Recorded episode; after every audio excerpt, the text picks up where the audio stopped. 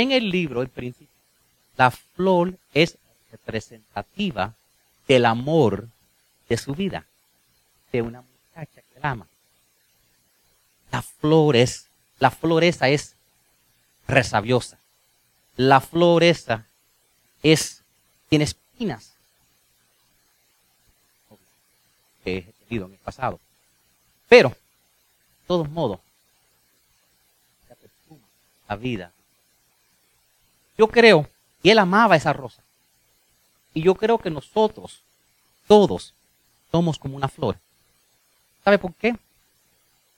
Porque Dios nos ama a nosotros. La Biblia menciona, ¿verdad? La Biblia menciona que nosotros somos, raise me up a little bit. La Biblia menciona que nosotros somos para Dios como una flor silvestre que sale en la mañana y que, en la, y que después, a la semana, aparece. Y que, que así es nuestra vida. Y entonces, esa es como Dios nos ve, como algo que dura tan poquito, pero es tan especial. Porque cuando tú compras una rosa, nadie dice, ay, compré una rosa, ¿cuánto quiero que me dure hasta el año que viene? No, ¿verdad? Dice, si me dura una, semana, estoy bien, ¿verdad? Pero mientras que tengo esa rosa, la voy a... No, no, bájame, bájame, bájame, demasiado. Estaba bien. Entonces, la rosa, actually lower me a little bit. A little too strong. Entonces la rosa, rosa, aunque dura un tiempo, la disfrutamos por tan linda que es, o como, como perfuma nuestra vida, ¿verdad? Para nosotros, para Dios, nosotros la rosa. Pero tú sabes qué? Una rosa también es algo Somos una rosa. No sé si algunos de ustedes han experimentado a veces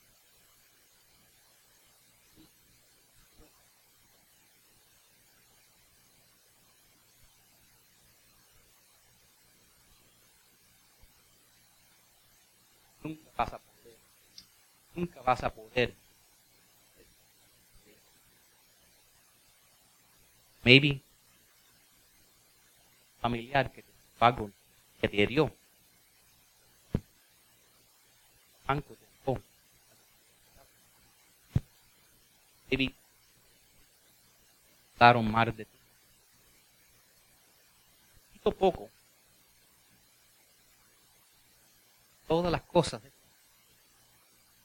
Claro.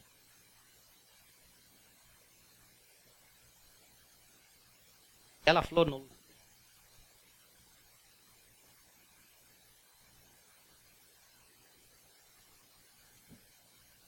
La verdad es, empiezan a estropearte, te, te, dicen cosas de ti, no sirve, vas a lograr nada. Día hasta que un día una prueba tan grande llega a tu vida, puede con ella. Lo mejor, a lo mejor así está tu vida ahora. Ah, pero quiero que sepas algo. El programa que tiene en tus manos y quiero que tomen notas, porque si tu vida no está así ahora, como esta flor, yo creo que no hay esperanza humana para esta flor, ¿verdad? Creo que no hay nadie que la pueda restaurar por el daño que le he hecho, ¿verdad? A veces así es nosotros. Algo alguien nos dice, algo alguien nos hace. Nunca vamos a ser igual. Y si tú no estás en esa situación ahora, toma notas, porque yo creo que todo el mundo, si no hoy, pero mañana pasa por una situación que lo deja sintiéndose así, de verdad. Lo deja sintiéndose como esta flor dañada. No hay esperanza para esta flor. Y yo me acuerdo, yo me acuerdo estando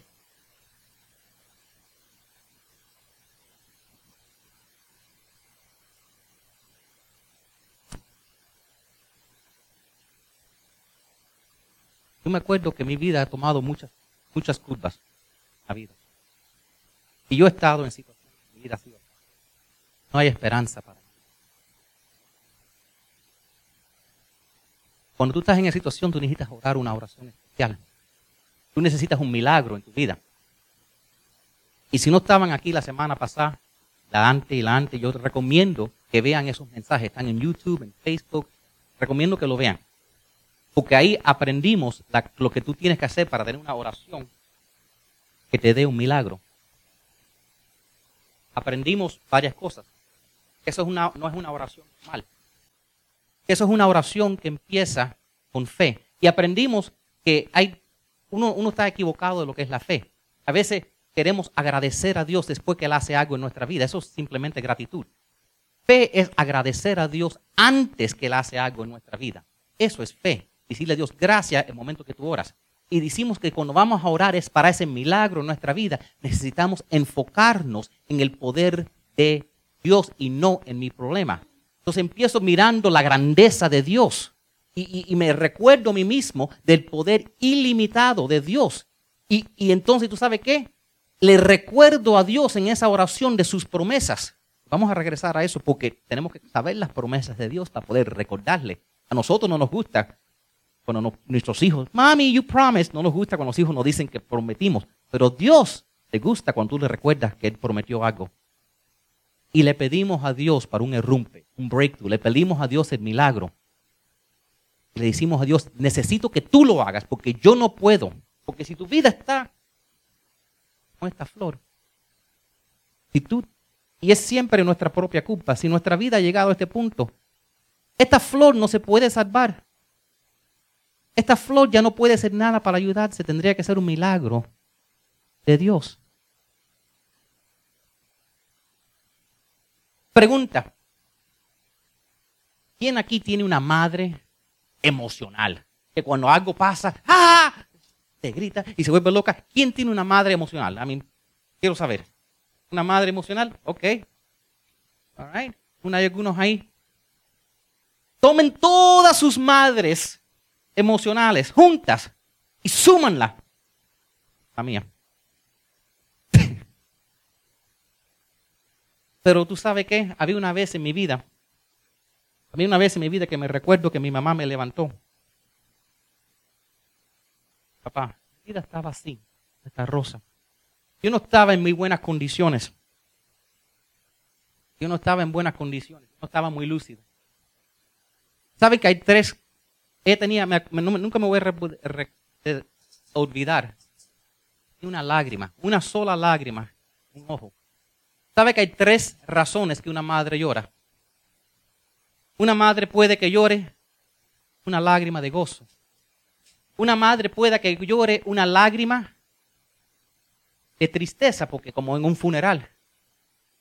Pero lo más que duele es una lágrima de una madre cuando ella se siente desilusionada, defraudada, decepcionada su propio hijo. Y esa fue la lágrima que tenía ella en su ojo ese día. Y yo sabía que tenía que hacer algo. Y ella estaba orando para arreglar mi vida, pero mi vida era un desastre. A mí me habían votado de creo que cuatro trabajos ese año. Estaba sin trabajo, estaba perdiendo la casa, me la estaban reposeyendo. Eh, tenía la licencia suspendida en dos condados con, court order. En mi vida era un desastre. A veces uno ni sabe cómo llegan las cosas así. Y no quería contestar el teléfono porque eran los collectors. Era un desastre en mi vida. Yo estaba así.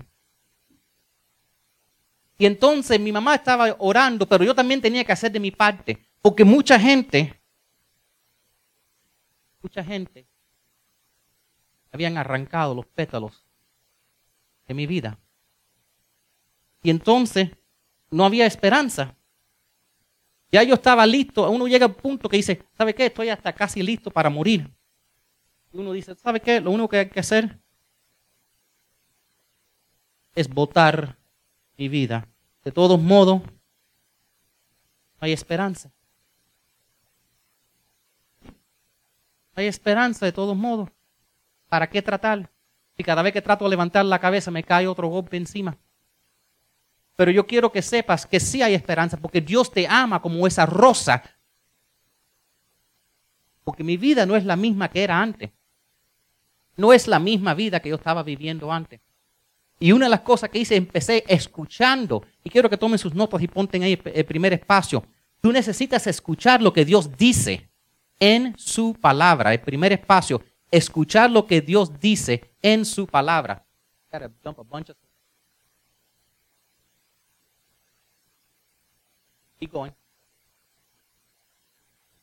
Escuchó, escucha lo que Dios dice en su palabra. Y la palabra de Dios es la Biblia.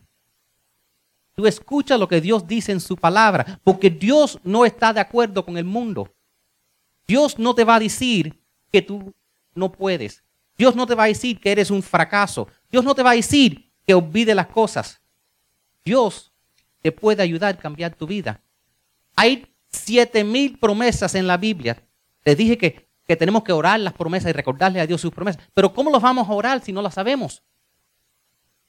En su libro. ¿Tú sabes cuánta gente se pasa en el tiempo orándole a Dios? Dios, please, Dios, Dios, Dios, Dios, necesito un señal. Escríbeme un señal en el cielo. Dame una visión.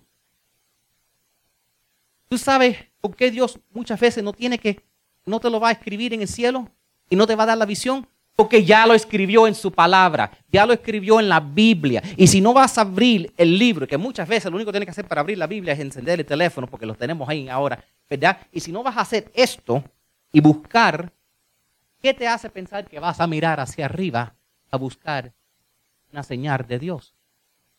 Dios no tiene que escribirlo, tiene un libro así de grueso donde ya ha puesto siete mil de sus promesas para contradecir todas las cosas negativas todas las cosas horribles que te han arrancado los pétalos.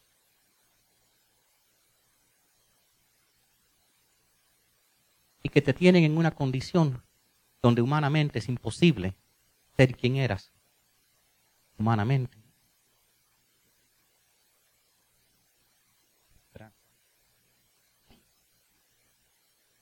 Ahora, ¿Qué es lo que dice la palabra de Dios sobre tu vida? ¿Qué es lo que dice Dios de tu situación? ¿Y qué es lo que dice Dios, ese milagro, ese rumpe que tú necesitas en tu vida? Bueno, eso es lo que quiero compartir. Dice cinco cosas. Tomen ahí sus notas. La primera cosa que dice Dios es que dice, Dios dice, relájate. Relájate relájate, no temas, ni te desanimes. Relájate, no temas, ni te desanimes. Eso es lo primero que Dios dice. Take it easy, relax. ¿Y tú sabes qué? ¿Tú sabes cuántas veces en la Biblia dice no temas? 365 veces dice la Biblia no temas. ¿Tú sabes por qué hay 365 veces en la Biblia la palabra no temas? Porque somos miedosos, tenemos miedo. El diablo usa el miedo para controlarnos a nosotros. hay un versículo en la Biblia que tú puedes leer 365 veces al año que dice, no temas.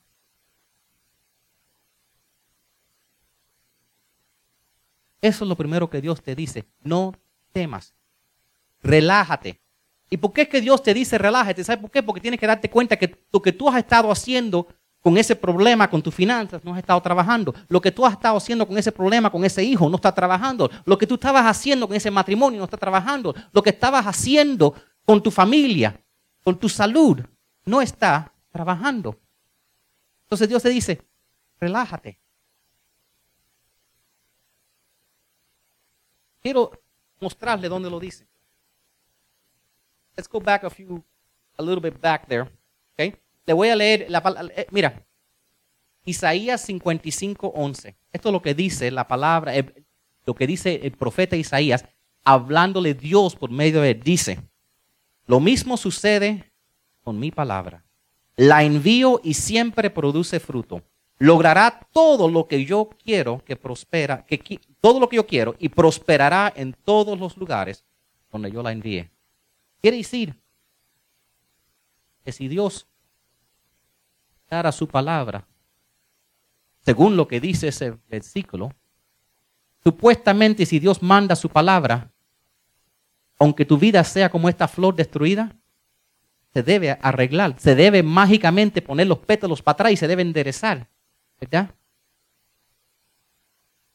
Pero eso sería imposible. Quiero leerle un ejemplo de una situación en la Biblia.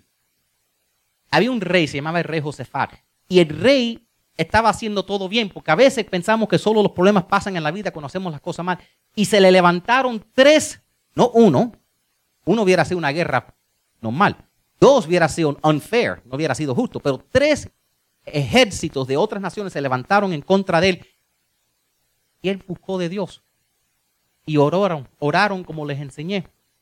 Y esto es lo que dice. Se lo voy a leer, de ahí vamos a aprender el día de hoy, segundo de Crónicas 20, de 15 a 20. Dice, esto dice el Señor, no tengan miedo, no se desalienten por este poderoso ejército, porque la batalla no es de ustedes, sino de Dios. Ustedes ni siquiera tendrán que luchar. Tomen sus posiciones, luego quédense quietos y observan la victoria del Señor.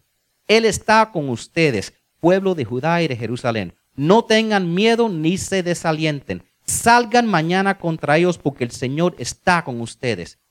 Entonces el rey Josafat se inclinó rostro en tierra y todo el pueblo de Judá y de Jerusalén hizo lo mismo en adoración al Señor. Después los levitas de los clanes de Coal y de Coré se pusieron de pie para alabar en viva voz al Señor, Dios de Israel. Temprano a la mañana siguiente el ejército de Judá salió al desierto de Tacoa de camino, el rey Josafat se detuvo y dijo, escúchenme habitantes de Judá y de Jerusalén, crean en el Señor Dios y podrán permanecer firmes, crean en sus profetas y tendrán éxito. Lo primero que vieron ahí, por eso le dije que lo que te dice Dios es que no temas, ¿verdad? Y que te relajes. ¿verdad? Ahí por ahí empezó el versículo diciendo, en el 15, esto dice el Señor, no tengan miedo, no se desalienten por este poderoso ejército. Entonces, si tu vida está, si tu vida está como esta flor, Dios dice, relájate, relájate. Eso no es nada para mí. Eso no es nada para mí. Siguiente cosa que quiero que escriban en sus boletines. Dios te dice en su palabra, es mi batalla. Yo me encargo. I got this, dice Dios. I got this. Es mi batalla. Yo me encargo. Muchas veces el problema que tenemos en nuestra vida porque nosotros queremos ser Dios. Queremos tomar el lugar de Dios. Quiero que sepan algo. Dios es Dios y yo no lo soy. Dios es Dios y tú no lo eres tampoco. Y eso, y eso, ah, duh. Pero tú sabes que cuando tú estás en un problema y estás tratando de solucionarlo con tus fuerzas, Tienes que recordarte, Dios es Dios y tú no lo eres. Mira lo que dice el versículo 17 y 15 y 17. Porque la batalla no es de ustedes, sino de Dios. Ustedes ni siquiera tendrán que luchar, dice Dios. ¿Sabe por qué? Porque si tu vida está como esta flor, todo arrota, obviamente todo lo que tú has hecho en tu vida no ha ayudado en nada. Ahora, yo me estaba recordando el otro día, yo, yo cogí un vuelo a, Perú. Es un vuelo largo, más que cinco horas de largo el vuelo ese. Es una película y todavía te falta un par de horas para llegar. Pero, entonces yo me monto en el avión, era un 747, un, un avión inmenso, tres hileras de personas por acá, tres por acá. E, es un avión inmenso. Y me di yo vi la gente con sus maletas y las maletas, todo el mundo, no sé por qué, todas las maletas estaban sobrepeso. Pero eso no es lo más que me preocupó. Me pareció que todas las personas también estaban sobrepeso. Y yo dije, no hay manera que este avión se levante de la tierra. Y entonces cuando yo vi que, dijeron que el avión va a salir, yo vi que ese avión así, no puede. Entonces, ¿qué hice yo? Yo dije, ¿tú sabes qué? Yo voy a hacer mi parte. Entonces yo empecé haciendo esto. No, de verdad, empecé así para ayudar un poco. Y entonces vino la hermosa y me dijo, ¿qué tú haces? yo, voy a ayudar, el avión está sobrepeso. Y digo, Señor, déjeme quieto, ¿ok? Entonces el avión empieza, eh, empieza a coger un poco impulso. Y yo empiezo a hacerlo así, con mis brazos, más rápido. Y entonces El avión coge en el aire y yo voy más rápido todavía porque el avión tiene que llegar a la altura. Dice, estamos eh, eh, tratando de llegar a, a, 5.000 pies en el aire. Yo digo, no, no, vamos a ayudarle al avión. Entonces yo estoy ahí.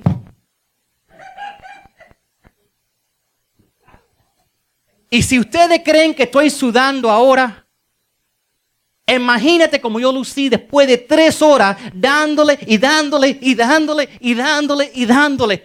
Y al fin al fin viene la hermosa y dice, Señor, por el amor de todo lo que es bueno en la vida, para.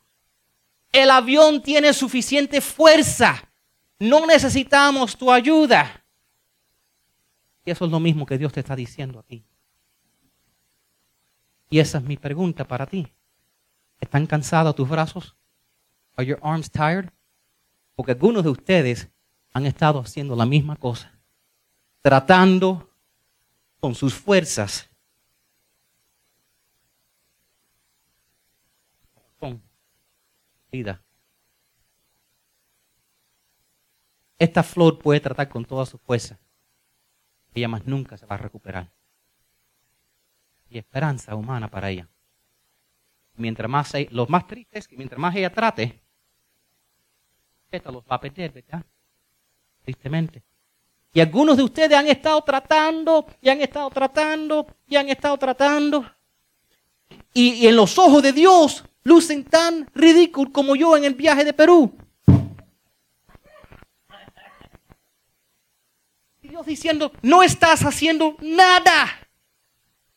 Yo puedo, relájate. No te, desalientes. Es mi batalla, yo me encargo. quiero que apunten otra cosa. La palabra de Dios también dice lo siguiente. Dice, sirve en tu posición asignada. Porque la mujer no me dijo, bueno, ya que no vas a estar así como, una gallina, flapeando tus brazos y no volando en ningún lugar, ¿verdad? Ve y ponte a bailar por la hilera. No. Me dijo, toma tu asiento asignado, Señor, por favor. Mm. Y si vemos el versículo que vamos a leer, en el, en el 17, la segunda parte, Dios le dice al pueblo, dice, tomen sus posiciones. Yo quiero que sepan algo. A cada persona Dios lo ha llamado para tomar un lugar. Y a veces la gente no cree que tienen una, persona. En este momento, a veces la gente, no, es que eh, lo, eh, lo, que yo sé hacer no es tan importante como ser tú, el pastor, en el frente. Déjame decirte ahora, ¿tú sabes cuál es el, el, el, don y, y, y la cosa más importante ahora? el mecánico de aire acondicionado. En este momento la persona que sería más importante sería un mecánico de aire acondicionado. Olvídate del hombre hablando en el frente. Pero de igual manera, sea lo que sea lo que Dios te ha llamado, hay oportunidades para que tú sirvas. Dios no quiere que tú estés haciendo nada. Dios quiere que mientras que tú te relajes, mientras que tú no desalientes, mientras que tú confíes en Él, mientras que tú entiendas que la batalla es de Dios, que tú tomes una posición asignada, que sirvas. Estamos todos llamados a ser ministros. No todo el mundo puede ser pastor. No todo el mundo puede dar clase a los muchachos. Si alguien quiere dar clase a los muchachos, debe decir, lo primero que vamos a hacer es hacerles un background check. Porque hace falta que que toquen los niños aquí sean protegidos, porque yo necesito proteger mis niños. Pero maybe pueden estar aquí en la mañana y ayudar a preparar. Maybe pueden hacer algo tan fácil como lo que hago yo, que me paro con un letrero afuera que dice, bienvenido, y entrego un boletín. Y eso es lo que tú haces, porque cuando tú quitas tu enfoque en tu problema y lo enfocas en ayudar a otras personas, Dios empieza a trabajar en tu vida. Yo fui a la iglesia Betania y le dije, pastor, mira, yo necesito arreglar mi vida. Y él me miró. Sí, veo que necesitas arreglar tu vida. Y le dije, quiero trabajar con los jóvenes. Eso es una gran oportunidad que no te puedo extender en este momento, pero sí te puedo extender la, la oportunidad de limpiar los baños. Dice, tú no entiendes que yo soy dinámico, yo puedo hablar con los jóvenes. Y él dijo, ¿tú quieres servir o quieres mandar? Porque todo el mundo siempre quiere hacer lo que es, ¿sabe? Glorioso. Pero no hay nada menos o más importante las personas que cantan, las personas que limpian, las personas que enseñan, las personas que tú no ves, las personas trabajando los equipos, todos son de igual importancia. Por eso le dije, en el día de hoy, por eso rompí el, aire anoche con un martillo para poder decirle que arregle el aire es el más importante en el día de hoy. Lo que es más, ahora yo sé que esta semana, la semana que viene van a ir cinco invitados, todos van a ser hombres y van a decir, ¿qué haces? Ah, yo soy mecánico de aire acondicionado. Van a haber cinco mecánicos del aire acondicionado invitados a la iglesia el próximo domingo para asegurar que no pase esto otra vez. Pero todos debemos estar llamados a servir. Todos estamos llamados a servir. Lo que es más, ¿tienen esa tarjetita? Míralo atrás, en la parte de atrás de su boletín. Yo quiero que tomen, yo no he acabado con el mensaje, pero quiero darle tiempo. Si no han llenado su tarjeta, lo llenan. Pero yo quiero que no vengan aquí el domingo y salgan de la misma manera que entraron. Yo quiero que tomen una decisión. Y hay diferentes cosas que pueden hacer. ¿Ok? A lo mejor estás interesado en buscar una oportunidad en servir. Déjeme saber. Déjeme saber. Quiero tener personas, quiero tener un ambiente que cuando alguien viene, está recibido con una sonrisa. Y le damos el programa en la mano. Que preparamos todo. Vamos a transformar esta iglesia completamente. Han llegado buen tiempo porque estamos empezando las cosas y las vamos a hacer bien lindas. Y tenemos muchas ideas para los muchachos. Tú vas a ver que cuando vienes a ver los muchachos, no, no, no, no, no podemos faltar la iglesia. No, no, no, no, playa nada, iglesia, iglesia, iglesia. Vamos a hacerlo en super fun. Pero si estás interesado, puedes marcar ahí. O a lo mejor, mira, a lo mejor, como yo les he dicho, necesitamos tener, le estoy hablando hoy de la importancia de leer la Biblia. No sé si se han dado cuenta, pero estoy diciendo que para escuchar la voz de Dios tienes que leer la Biblia. Porque eso es lo único que va a poner algo positivo en ti. Entonces, pero si, abres la Biblia, déjame dejarte saber, si abres la Biblia en el libro de Génesis y empiezas leyendo, ya cuando llegas al, número, eh, al libro de Levíticos o números, te vas a perder en el mal, en el desierto, igual que el pueblo de Israel por 40 años y más nunca vas a acabar la Biblia. Entonces, mira lo que yo estoy haciendo, eh, por si acaso lo quieres hacer conmigo. Yo estoy leyendo el libro de Santiago, de punta en punta. Y me he dado cuenta que lo puedo hacer en menos de 20 minutos. Vamos a decir que tú dices, no, pero yo leo bien despacio. No voy a poder leer un libro entero de la Biblia en 20 minutos. Ok, está bien. Pon tu reloj por 20 minutos. Maybe 5, 5, 5, 5. Pero dame 20 minutos. Y si no acabas el libro, mañana lo acabas con tus 20 minutos. Pero dame 20 minutos por los próximos 30 días que tú digas, tú sabes qué, me voy a comprometer a leer el libro de Santiago. O a lo mejor como estamos hablando del poder de la oración, tú sabes qué, me voy a comprometer a orar tres veces al día. Eso no está muy duro. Tienes que comer tres veces, por lo menos darle gracias a Dios por la comida. O a lo mejor algo más, más fácil. Voy a dedicarme a, por lo menos he hecho la decisión que voy a venir para atrás y acabar esta serie. Esta es fácil. O voy a, o voy a comprometerme a extender una invitación, a traer un invitado a esta iglesia. Entonces, todo el mundo puede tomar un próximo paso. No vengas y salgas de esta iglesia de la misma manera que entraste. Todo el mundo puede tomar un próximo paso. Porque si este eres tú, esta flor machita, yo no quiero que tu vida siga perdiendo pétalos. Yo quiero pares de perder pétalos. Yo quiero que tu vida pare de machitarse. No es justo porque duele y porque Dios quiere algo mejor para ti y porque la palabra de Dios tiene esas promesas y, Dios te va a decir que tú eres la cabeza y no, y no el rabo. Dios te va a decir que estás delante y no por detrás. Dios te va a decir que tú puedes. Dios te va a decir que todo lo puedes con Cristo que te fortaleza. Ahora, próximo espacio. Apunten ahí, espera y observa lo que hará a tu favor. Dios dice, espera y observa lo que haré a tu favor. Ese es el espacio de. Espera y observa lo que haré a tu favor. Dios dice, dame un chance. Tú vas a ver que yo voy a hacer ese milagro en tu vida. Tú vas a ver que yo voy a sacarte de esa situación. Tú vas a ver que tu vida no va a ser igual. Segunda de Crónicas, verso 17 dice, Quédense quietos y observan la victoria del Señor. Él está con ustedes, pueblo de Judá y de Jerusalén. No tengas miedo ni te desalientes. Salgan mañana contra ellos porque el Señor está con ustedes. Dios está contigo. Igual que esa flor.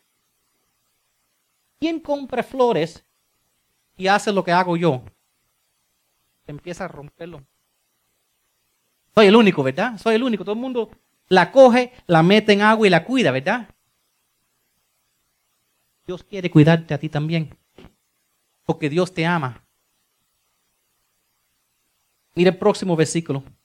Segundo de Crónicas 20, 18. Dice, entonces el rey Josafat se inclinó rostro en tierra y todo el pueblo de Judá y de Jerusalén hizo lo mismo en adoración al Señor. Em, empieza leyendo la palabra de Dios. Empieza orando para un milagro y empieza dándole gracias a Dios en fe por adelante porque tu vida va a cambiar. Tu flor que está destruida, ten fe que se va a poner mejor. I mean, maybe. Um, maybe. Yo creo que hace falta un milagro para esa rosa, ¿verdad? Ahora, yo no sé para quién es esto, pero alguien necesita escuchar esto. Quiero que apunten el último espacio. Estamos aquí concluyendo, pero el último espacio dice, no corras de tus problemas. No corras de tus problemas. Dios quiere hacer algo grande en tu vida. Pero hay gente que piensa que el problema es, tengo que salir de mi matrimonio. Este hombre es mi problema. Hay personas que piensan, tengo que buscar otro trabajo. Mi jefe es mi problema. Tengo que mudarme de Homestead. Esta área es mi problema. Tengo que, necesito una familia nueva. Necesito hijos nuevos.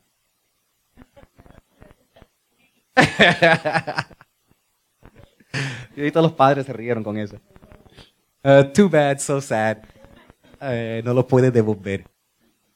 Eso no tiene una garantía de 30 días como Walmart. Ahora, no corras.